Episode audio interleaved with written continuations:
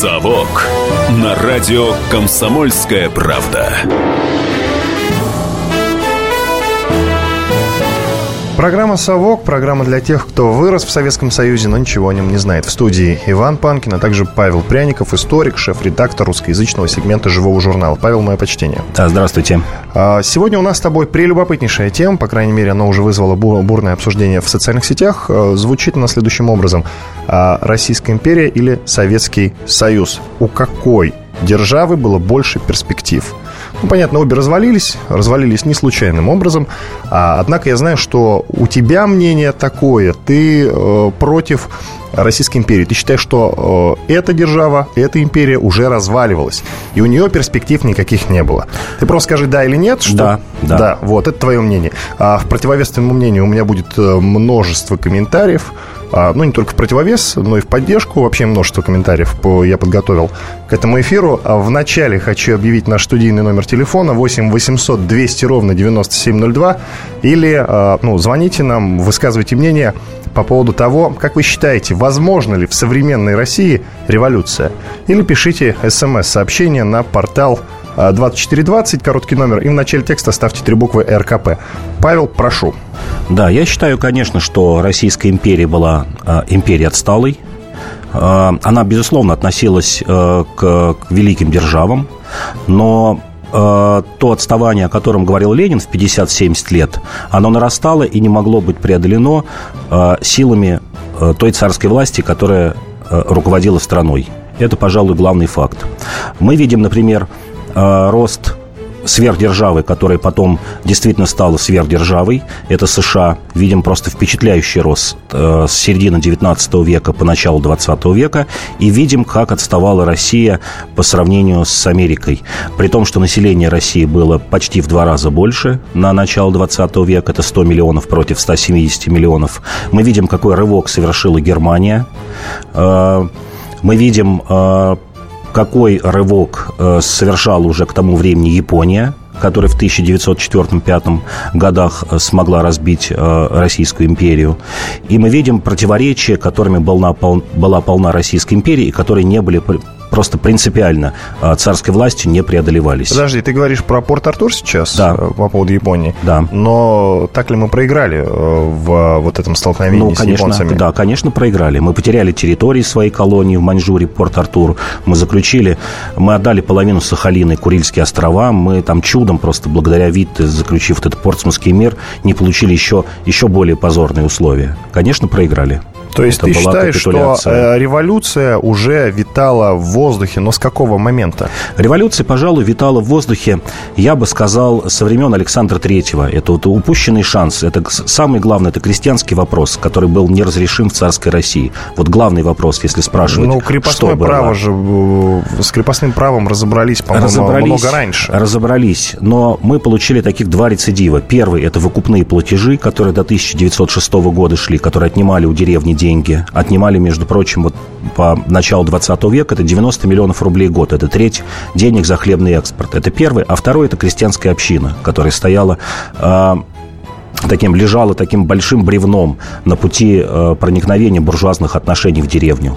Это был, это был главный вопрос, крестьянский вопрос. Ну, то есть ты считаешь, что э, у Российской империи вообще не было никаких перспектив. И тот факт, что она, а, ну, все закончилось революцией, это было предопределено уже? Я думаю, да. Я и думаю... кто в этом виноват? Николай II? Николай II, да, и его ближайшее окружение. То есть, если бы не этот император, все было бы да, гораздо лучше. Да. Я думаю, что вторая точка, вот, с которой еще относительно что-то можно было делать, это первая революция 905-906 года, когда надо было вводить по-настоящему конституцию, конституционную монархию. Царь должен был от большинства своих полномочий отказаться, передавать постепенно буржуазному правительству. Да, мы получили реформы, но это были частичные реформы. Это э, Госдума, которая не имела никакого влияния, который царь там каждый раз разгонял, когда она просто поднимала какой-то голос. И совершенно там чудовищная система голосования, когда крестьянство имея 80% населения, практически не имела представителей в Госдуме. Мы же знаем, там многоступенчатая система голосования. То есть это просто комплекс, комплекс факторов, на которые закрывало глаза царь и его окружение. Ну, понятно. Есть... Чем же подкупил тогда Ленин народ? Ленин, Ленин подкупил, во-первых, ну, это уже в февральской революции свершилось. Это опять, опять же большая ошибка февральского временного правительства, что на тот момент стоял еще второй вопрос, вопрос о мире. Потому что Россия, конечно же, неподготовленной вступила в войну. А Ленин подкупил тем, что он пообещал разрешить эти два главных вопроса. Вопрос о земле и вопрос о мире. Все, крестьяне получают землю, а, и страна выходит из войны. Это mm. два главных вопроса, которые увлекли за собой все население. Скорее, оно даже не то, что увлекли, они увлекли активные массы. А население просто пассивно приняло э, эту программу Хорошо. опять же, крестьянство. Я понял, ты коротко можешь рассказать, почему тогда Российская империя прожила как империя гораздо больше, чем Советский Союз? Ну, Давай как... мы напомним возраст Российской империи. Ну, как, как империя она прожила чуть более двух веков, начиная с Петра Первого, который объявил себя императором.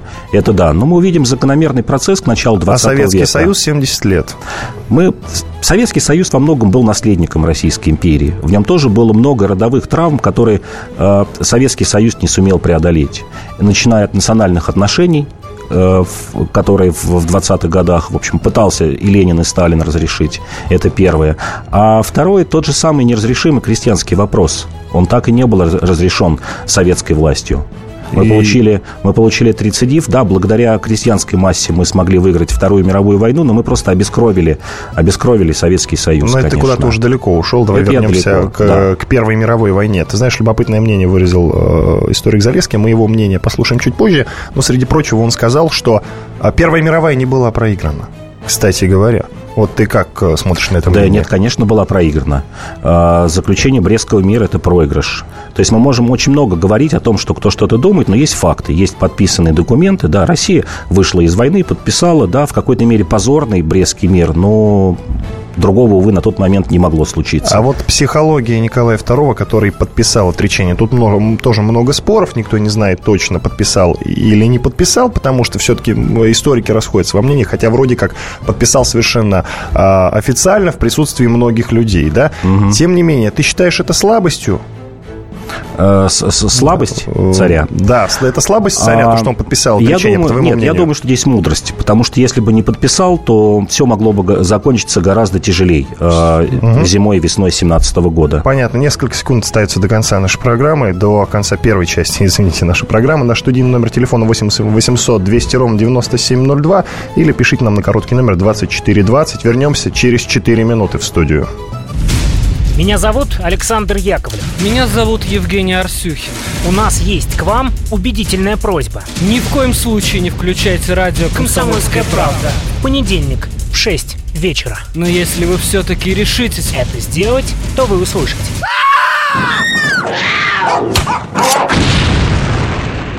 Радиорубка. В понедельник. 18.05.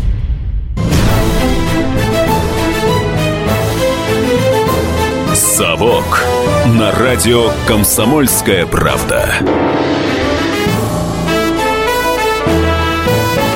Программа «Совок» — это программа для тех, кто вырос в Советском Союзе, но ничего о нем не знает. В студии Иван Панкин, а также историк, шеф-редактор русскоязычного сегмента «Живого журнала» Павел Пряников. Мы говорим о, на такую тему – какую страну развалили. То есть мы сравниваем а, Российскую империю и Советский Союз. И рассуждаем, у какой из этих сверхдержав было больше перспектив. Ну, Павел меня сразу же поправит, потому что скажет, что Российская империя вообще никакой э, сверхдержавой не была, да, Павел? Но вначале я а, объявлю наш студийный номер телефона 8 800 200 ровно 9702, а номер смс-портала, короткий номер 2420. В начале текста три буквы РКП. Пишите нам смс, и вот какой вопрос э, меня интересует. Как вы считаете, уважаемые слушатели, возможно ли революция сегодня? или нет. Вот э, есть любопытная смс на которую тебе, Павел, надо ответить. Почему в России всегда было глупое и было глупое руководство, Вадим пишет. Он еще одно слово написал, но я его не стал называть. Ну, мне кажется, это не совсем так. Были периоды, когда руководство было мудрое. Это, это были периоды коллективного руководства. Пожалуй, вот самые большие рывки, которые совершала страна, это вот в период э, коллективного руководства. Первое, что на ум приходит, это, конечно, война 41-45 года, Вторая мировая, когда Сталин э, поделился властью из Берии с Молотовым, вообще с э, ГКО. Второе, это ранний Хрущев период. Э, третий период – это ранний Брежнев, 65-70 год. И последний период – это с 99 по 2003 год. Это первый президентский путинский срок. Ты знаешь, э, Павел, э, есть любопытный комментарий от кандидата исторических наук, доцента факультета политологии МГУ Кирилла Андерсона. Он как раз рассуждает о бюрократии СССР и Российской, Российской империи. Я вот предлагаю его послушать сейчас. Он не умел выживать. Если почитать дневники Николая II, это такое вообще для меня было откровение – если вы хотите узнать о политике, вы не узнаете. Там будет, что с утра встал, отпил чай с адъютантами, прогулялся по парку, пришел вид и что-то сказал. За ужином выпил две рюмки водки, пошел пострелял ворон, пошел пострелял собак. Согласно ведомостям дворцового приказа, приказа ведомства, да, да, который отслеживал все охотничьи трофеи Николая II, э, издан, кстати, это альбом большой называется «Лейб-медики императорского двора», там идет количество трофеев за пять лет где-то, мне точно сейчас не берусь, значит, где-то тысяч восемь ворон, подстреленных Николаем вторым, где-то тысячи две собак и столько же кошек. Его э, ответ на перепись, вопрос переписи 1913 года, я имею в виду Николая II, род занятий, хозяин земли русской. Накануне отречения он пишет в своем дневнике, весь день скучал, читал Юлия Цезарь записки о Гальской войне. Алекс доносит, что в Киеве, в Питере что-то там волнение, надо будет сказать причмейстеру. Все. Через два дня он отрекается от престола. То есть никакого не предчувствия, что там что-то тревожно, что мир рушится. Абсолютно буднично. То есть человек, он хороший семьянин. Он хороший семьянин. Он замечательный отец. Он хороший собеседник. Но человек не на своем месте. И точно так же, как Горбачев, в общем-то, в какой-то степени повинен в распаде Советского Союза, точно так же и э, Николай II. Но я должен предупредить, что произошла небольшая накладочка. Это не совсем тот комментарий. Это был Кирилл Андерсон, э, кандидат исторических наук, доцент факультета политологии МГУ. Правда, говорил он немножечко о другом. Он обрисовал в целом портрет Николая II. А, Паш, я тебя чуть позже спрошу обязательно э, твое мнение по этому комментарию. А, дело вот в чем. До нас дозвонился никто иной. Владимир Вольфович Жириновский. Я все правильно понимаю, да? Да, да, да. Я, Владимир я... Вольфович, здравствуйте, да. очень приятно. Добрый здравствуйте. Вечер, да. да, мы тронуты. Да, очень тема э, важная. Во-первых, сразу отвечаю, никакая революция сейчас в России невозможна. В Почему этом так проблема. считаете, да? Потому что мы страна крайностей. Тогда, когда можно было проводить маленькие тихие революции, 905 может немножко в 17-м, еще когда-то, мы громохнули сразу и уничтожили целую империю. Потом 91-93 год мы уничтожили Советский Союз. Нельзя этого делать. Нужно маленькие реформы проводить постепенно и регулярно, и постоянно. А мы раз в сто лет под корень вырубаем собственную страну. Поэтому после двух таких разгромов, э, царская Россия и советская, никакая революция больше невозможна будет в ближайшие 200 лет. И это правильно. Потому что столько горя, столько крови принесли революционеры, независимо от их знамен что теперь никто не допустит никакой революции. Их будут арестовывать дома, когда они попытаются написать листовку о, со словами «долой» там какое-нибудь правительство или какая-то власть. И заблуждение наше, что вот, допустим, э, царская Россия была отстала или какие-то мы войны проиграли. Это было мощнейшее государство в мире. Против него боролся весь мир. И оно выстояло. И весь мир, Британия, Франция, согласились нам отдать Константинополь, и в марте 17-го Колчак должен был Черноморский флот бросить на захват Константинополя. А Юденич шел с войсками с востока. Турции конец. Все. Мы с победой бы закончили Первую мировую. И эта революция совершенно была не нужная. Ни февральская, ни октябрьская. А страна была мощнейшая. Понимаете, что мы побеждали. Мы помогли французам и британцам победить Германию. Без нас бы Франция была бы уничтожена – и Британия, как слабая страна, могла бы так э, добиться такого успеха.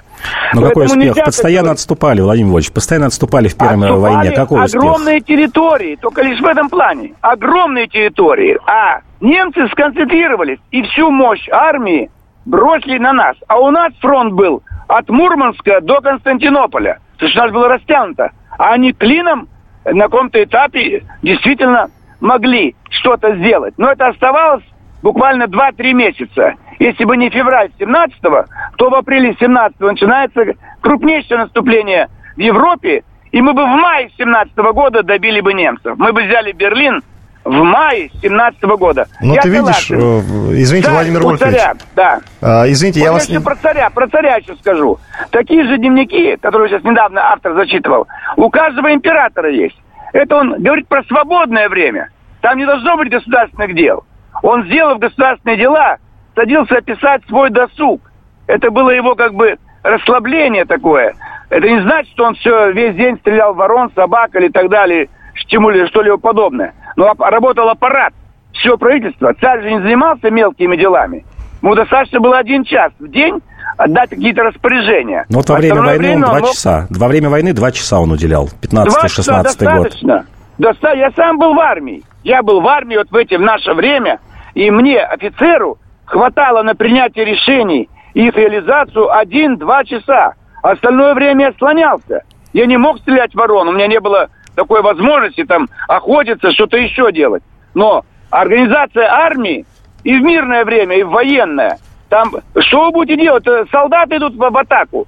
Офицеры приняли решение, все, садись, пей чай.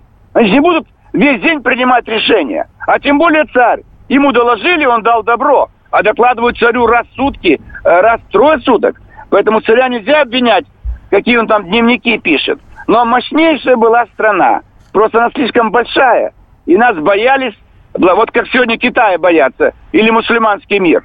Где у нас сейчас головорезы? На Ближнем Востоке, в Таиланде же никто ни- голову не отрезает там, и даже в Африке. Поэтому боятся китайцев или исламских боевиков с этого государства Даиш. Это э, от того, что их много, миллионы и миллионы. А где-нибудь маленькая страна Албания, ее никто не боится, там, или какая-нибудь Исландия. Это вопрос размеров. Поэтому здесь из-за этого это вызывало страх. Маленькая Европа и огромная Россия на Востоке. И у нас есть, конечно, недостатки, э, но мы были слишком мягкие.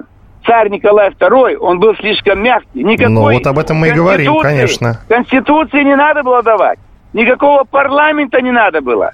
Надо было дождаться разгрома в Европе. Вот это Первая мировая война. А вот после Первой мировой войны можно было начать проводить демократические реформы. Владимир Вольф- Вольфович, спасибо вам большое. Очень спасибо. э, Владимир Вольфович дозвонился до нас сам, что любопытно. А, Дело в том, что мы просили его комментарий чуть раньше, но он не смог. А Как раз по переизданию книги «Майн Кампф» э, мы пытались до него дозвониться, но он был очень занят. И вот видишь, сам перезвонил, нам очень приятно. Владимир Вольфович, спасибо вам большое. Это был Владимир Жириновский, э, лидер партии ЛДПР. А, Можно зачитать несколько сообщений, которые приходят нам на короткий номер 2420. Э, Можно до нас дозвониться. Наш студийный номер телефона 8 800 200 ровно 9702. Итак, какова будет судьба нынешней э, высшей власти в случае революции, Олег спрашивает Павел.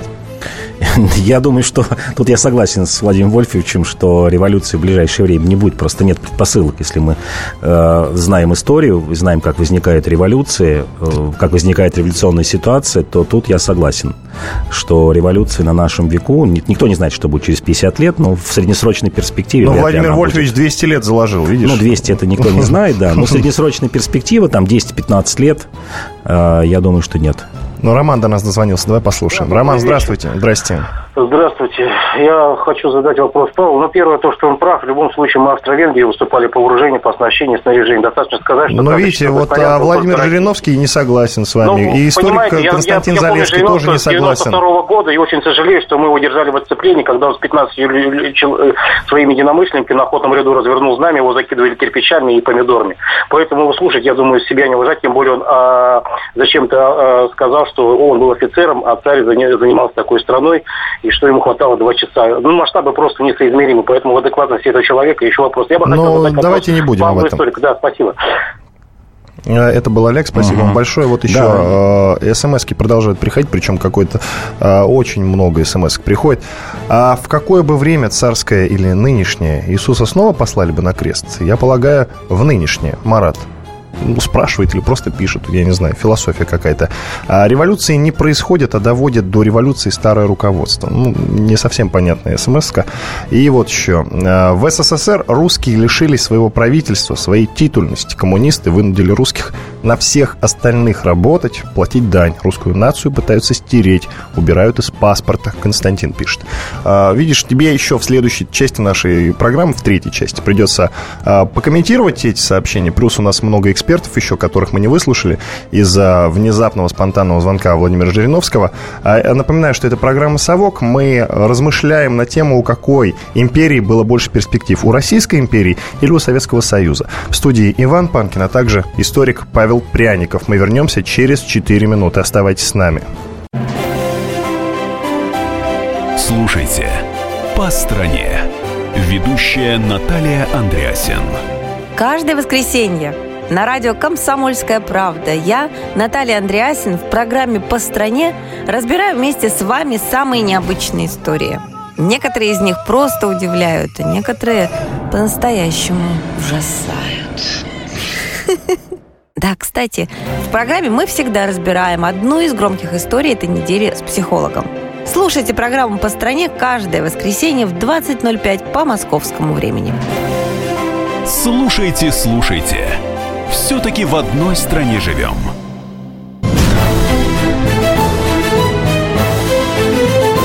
«Совок» на радио «Комсомольская правда». Напоминаю, что это программа «Совок», программа для тех, кто вырос в Советском Союзе, но ничего о нем не знает. В студии Иван Панкин, а также Павел Пряников, историк, шеф-редактор русскоязычного сегмента «Живого журнала». Мы говорим, точнее рассуждаем на очень любопытную тему. Мы сравниваем, анализируем две державы, две империи.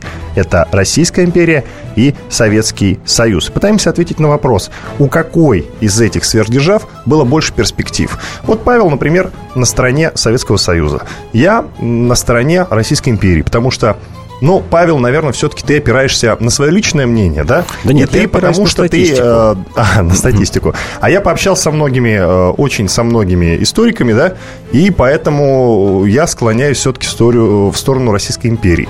Вот, например, э, дело в том, что у нас с тобой не получилось послушать Кирилла Андерсона, да, вернее, мы услышали немножечко другой комментарий. Я э, просил комментарий, где он рассуждает на тему бюрократии, потому что один из наших слушателей спросил, э, спросил э, через смс-портал спросил нас, почему в России всегда такое глупое руководство, да? И вот как раз кандидат исторических наук, доцент факультета политологии МГУ Кирилл Андерсон, он порассуждал о бюрократии. Вот давай сейчас послушаем этот комментарий. Перспективы были одинаковые и в той, и в другой. Я, может, скажу крамольную вещь. Обе империи, Советская и Царская империя, они распались по причине многочисленности и всевластности одного слоя, который неистребим, как тараканы или кто-то еще. Бюрократия. А какой кошмар был самым страшным в последние годы жизни Ленина, вы знаете? Ленин ненавидел царскую бюрократию. Он писал о том, что царская бюрократия – это погибель для России. Скинули царскую бюрократию, пришла советская власть. И через несколько лет, в 23 году, еще, когда он еще мог писать, а, он с ужасом обнаруживает, что бюрократию-то не выкручивали, она есть, только другая новая бюрократия, может быть, еще худшая, чем была. В этом, мне кажется, есть сходство двух империй, где народ, где население полагается на власть, на власть э, местами дееспособную, местами недееспособную, а, где принимаются хорошие законы, но практика правоприменения иногда бывает совершенно абсурдная и чудовищная.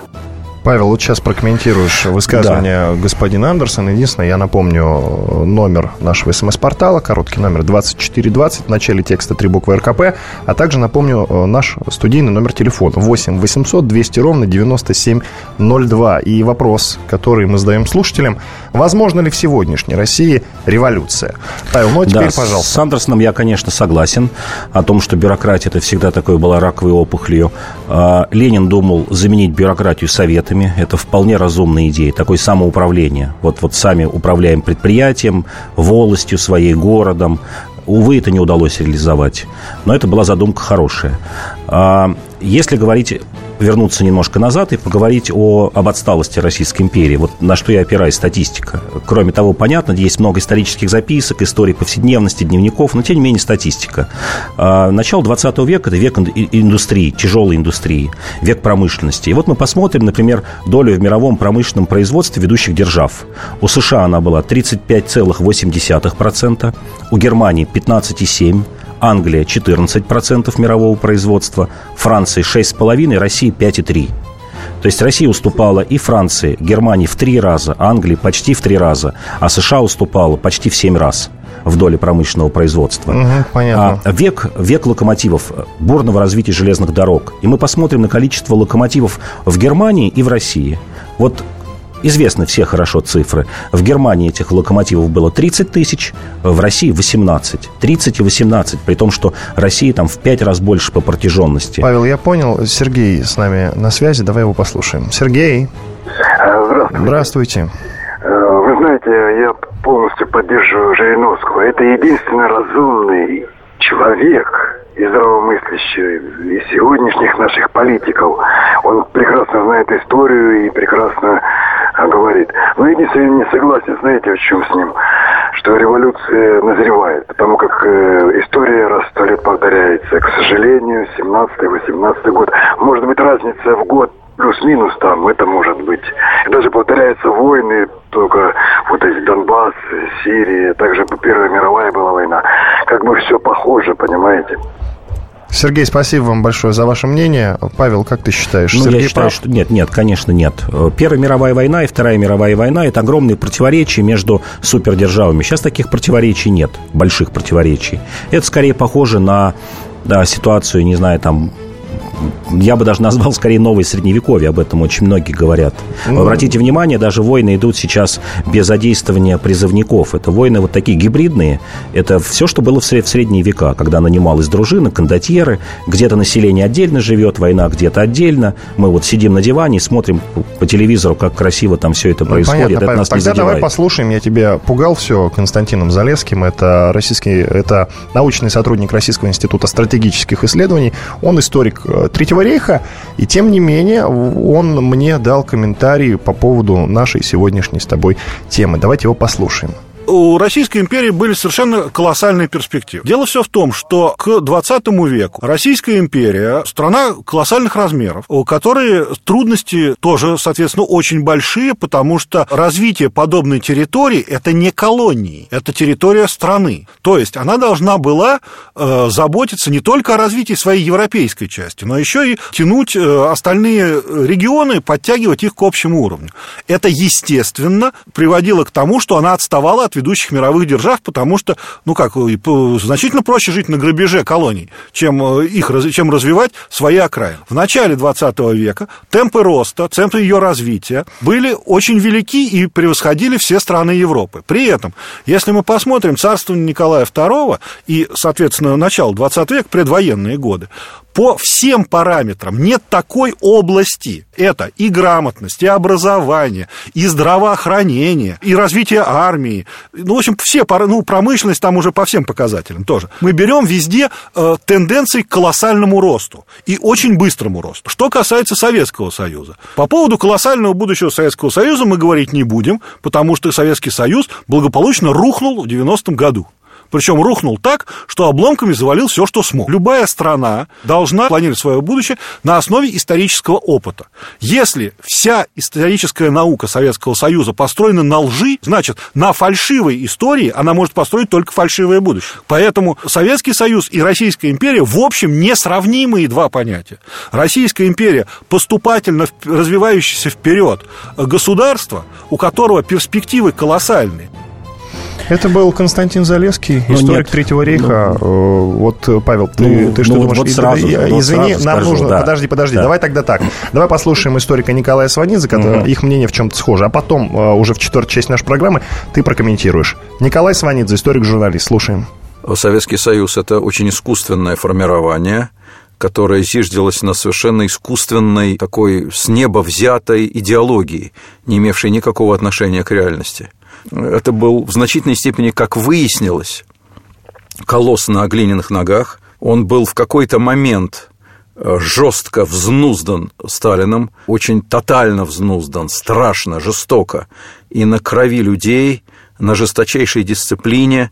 10 тысяч метров бежали как 500, как пел Высоцкий. Российская империя была более фундированной.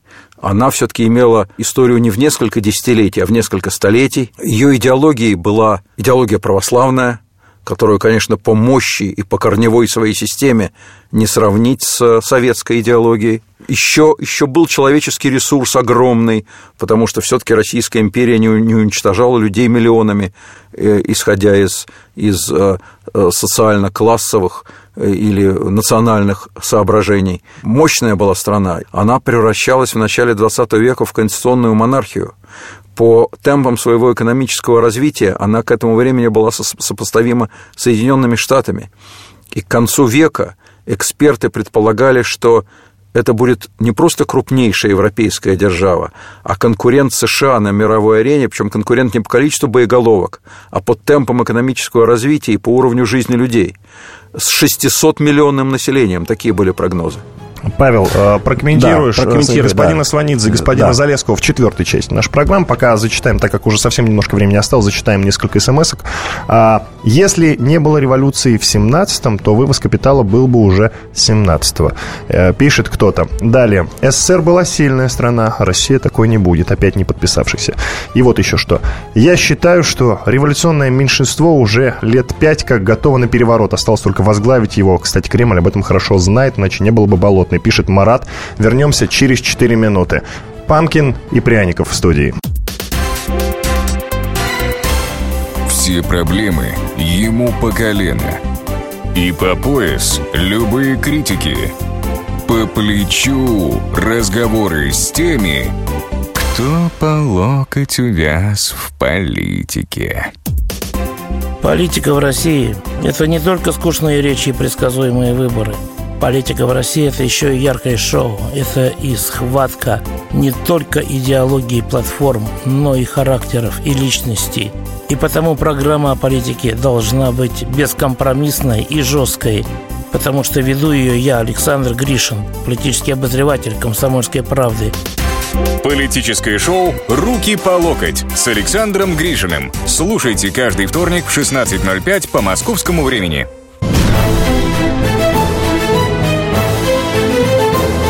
«Совок» на радио «Комсомольская правда».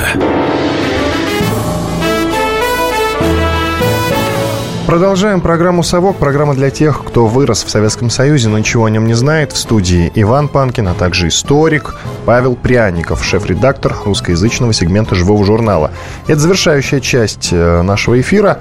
А В прошлой, третьей части нашей программы мы послушали историков Константина Залесского, это научный сотрудник Российского института стратегических исследований, а также историк-журналист Николай Сванидзе. И, Павел, категорически, насколько я понял, ты не согласен с их мнением. Единственное, я напомню слушателям наш студийный номер телефона 8 800 200 ровно 9702, а также номер смс-портала короткий, номер 2420. В начале текста не забывайте писать три буквы РКП. Вопрос к вам, слушателям. А, Возможно ли революция в, сегодняш... в сегодняшней России? Я почему спрашиваю? Потому что а, мы рассуждаем на вот какую тему. Российская империя и Советский Союз. У какой из этих сверхдержав было больше перспектив. Павел, теперь ты можешь, в принципе, Да. ответить я, э, Залесскому да, и понимаю, что времени мало, кратко отвечу. По Сванидзе сразу отвечу, что есть цифры. Он говорит, вот мы там достигли бы еще немножко и США. Я приводил цифры по промышленности, что на США приходилось 35%, на Россию 5%. В 7 раз разница. А, и я бы приводил э, еще ВВП. Он был 23% от американского. Кстати, примерно это же соотношение осталось. Вот прошло 100 лет, все, чего мы добивались, мы примерно пришли к тому, что у нас такое же соотношение э, э, к американскому ВВП. Отвечу Залесскому. Хочу вообще напомнить, что Российская империя также с треском развалилась. Историк Залесский говорит, вот Советский Союз развалился, погреб под своими обломками. Обломки от крушения Российской империи были страшнее и крупнее, чем от СССР. Это миллионы погибших, это гражданская война, это потеря тоже огромных территорий, важных территорий Ну, ты забываешь, это провокация была, и ты- э, тут нарочное истребление народа ну, какая было. провокация? Это гражданская война. Это, это А люди, кто люди-? Никто не провоцировал. Это люди шли за свою правду. Да и ладно, другая сторона. Ленин, во-первых, истреблял интеллигенцию, ну Да, хватит. ну, какая- И Троцкий тоже, ну, ну были же приказы, это же известно. Ну, это гражданская война. Белый террор, он был не менее страшный, чем красный террор. Первый концлагерь в России был устроен англичанами в Белом море. И при Колчаке также топили баржи э, с красноармейцами. Это ответ за ответ. Гражданской вообще, войне вообще нет виноватых, правых виноватых. Это Ну, в, любой, в любой мере такая мясорубка, которая задевает всех. Павел, э, Генрих до нас нет. дозвонился, давай с ним пообщаемся. Генрих, здравствуйте. Здравствуйте. Только, пожалуйста, коротко. Да, Слушаем по вас. поводу, по поводу вопроса о возможности революции в России.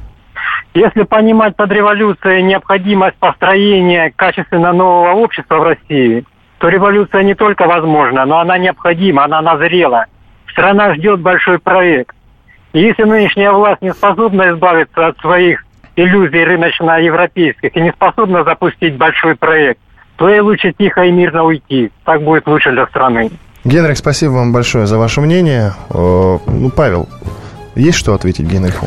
Ну что ответить, я скажу, что революции все строятся по классическому варианту. Революция возможна, когда есть большое число молодежи. Это вот в современной ситуации. Ну, мы видели молодежь настоящие. всегда она была такой, Да, да. да, когда в обществе факт. есть 30-40%, как какой-нибудь условный Египет. У нас количество молодежи маленькое. У нас нет больших э, неразрешимых противоречий, которые может разрешить только революция. В отличие от 17 То года есть ты уверен, же что революция весны. невозможна? Нет, я думаю, что все равно это будет эволюционным Хорошо. путем. По поводу нашей темы мнения, также я спросил у директора Института социоэкономики Московского финансово-юридического университета Александра Бузгалина. Это, кстати, ведущий э, программы «Маркс жив», которая тоже выходит э, на радио «Комсомольская правда». Вот давай послушаем его комментарий, что он думает по поводу СССР и Российской империи. Слушаем. Реально ни та, ни другая модель, мне кажется, перспективной для 21 века не является. В СССР тоже была масса противоречий. Э, Мы из страны, в которой после гражданской войны 80% было неграмотными. За 25 лет, если вычесть Великую Отечественную войну, самая образованная и самая культурная, ну или одна из двух-трех самых образованных культурных стран мира. Это тоже опыты. Причем опыт, когда, ну просто маленький пример. Э, В осетинской деревушке выросло три профессора по-настоящему союзного масштаба, пожалуй, даже мирового масштаба ученые.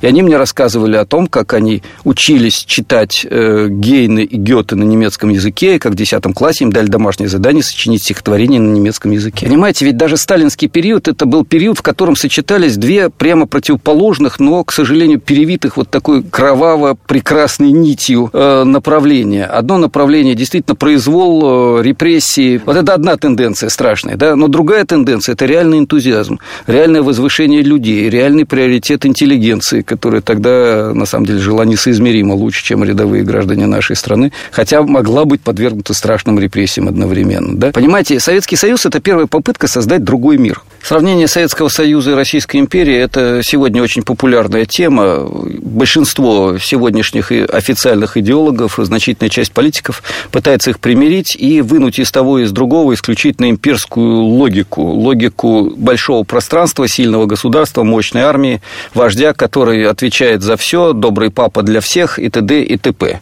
При этом часто в Советском Союзе видят прежде всего сталинскую модель, а в Российской империи идеализированный образ из фильмов Никиты Михалкова.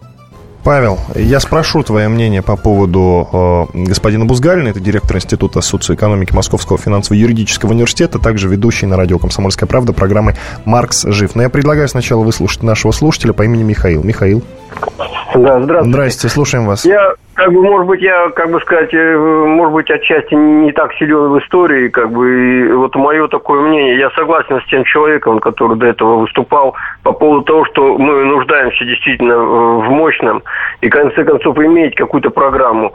Вот. Но я бы хотел свою такой э, бытовую такую. Я думаю, что э, вещь заключена в том, что ни та империя, ни эта империя не победила э, так называемых людей-подонков. То есть это подонки, это те люди, которые сейчас в данный момент бюрократы, это те подонки, которые казнократы, те, которые коррупционеры, вот это все.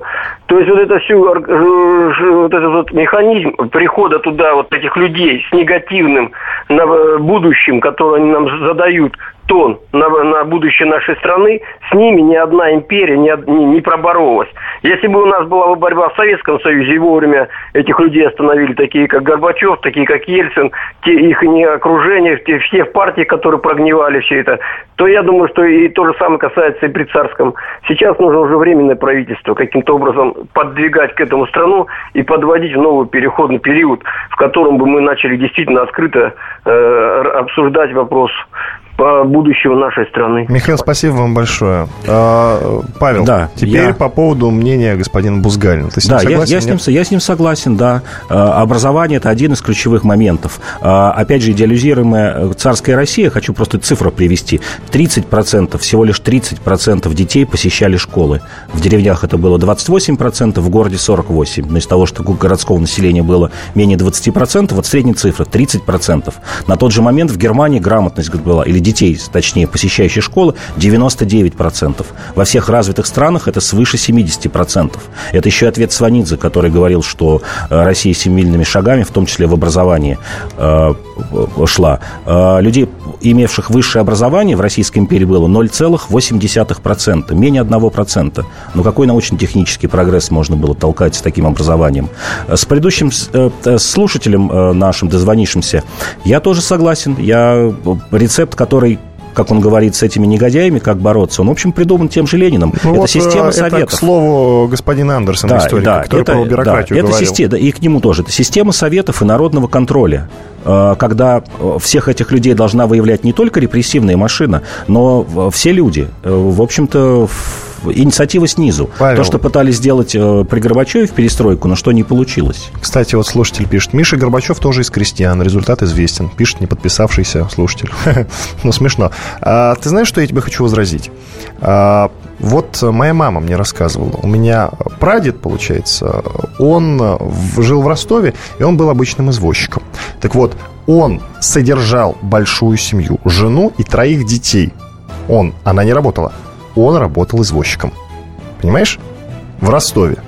У них был нормального такого размера дом. Я сам вырос в частном доме, не в деревне, но в частном доме. Я могу тебе э, точно сказать, что э, при Российской империи, потому что мама от деда, о, от отца своего про прадеда много чего узнала, и вот она считает, что, что СССР, что Российская империя были достаточно, достаточно солидными проектами. У них было будущее. Понимаешь? Просто нашлись люди, которые развалили эти империи. Там это Ленин, ну, а что касается СССР, трудно сказать. Ну, же, винят ну, Горбачева, ну, я не могу винить Горбачева в этом, да. Но вот просто нашлись люди, вне или извне, которые развалили эту страну, Паша, Но все же, все же не Ленин, а царское окружение. Мы забываем, что Ленин пришел на пепелище 17-й год, октябрь 17 -го года. Перед этим была февральская революция, что царское окружение, аристократия, высший генералитет. Тем, кто мы говорим, кто предал, кто подтолкнул Россию, вовсе не Ленин. Ленин пришел на пустое место и подобрал власть из грязи, которая просто валялась к октябрю 17 -го Давай года. я зачитаю еще одну смс-очку. Революция неизбежна. 17 год недалек. Дало олигархов, пишет э, какой-то неподписавшийся слушатель. И вот еще. Сталин строил общество лояльных людей, остальных просто убивали. Как этому можно радоваться, спрашивает Марат Павел. У нас нет времени про Сталина, да, нас... про Сталина мы уже говорили, что Сталин ценой вот действительно таких чудовищных экспериментов смог построить индустриальную страну. Ну, вот к этому можно относиться так. Ну что ж, подошла Хорошо к концу, или плохо. подошел к концу сегодняшний выпуск программы «Совок». Иван Панкин и э, шеф-редактор русскоязычного сегмента «Живого журнала» Павел Пряников. Встретимся через неделю. Историю пишут победители. Они же ее и фальсифицируют. Я Николай Сванидзе. Я расскажу вам, как все происходило на самом деле. Я выбрал самые яркие и важные исторические события года, а также вроде бы незаметные, но значимые факты, которые оказали влияние на ход истории. Один год из жизни России глазами ее жителей. Документальный сериал «Исторические хроники» с Николаем Сванидзе. Слушайте каждую среду в 22.05 на радио «Комсомольская правда».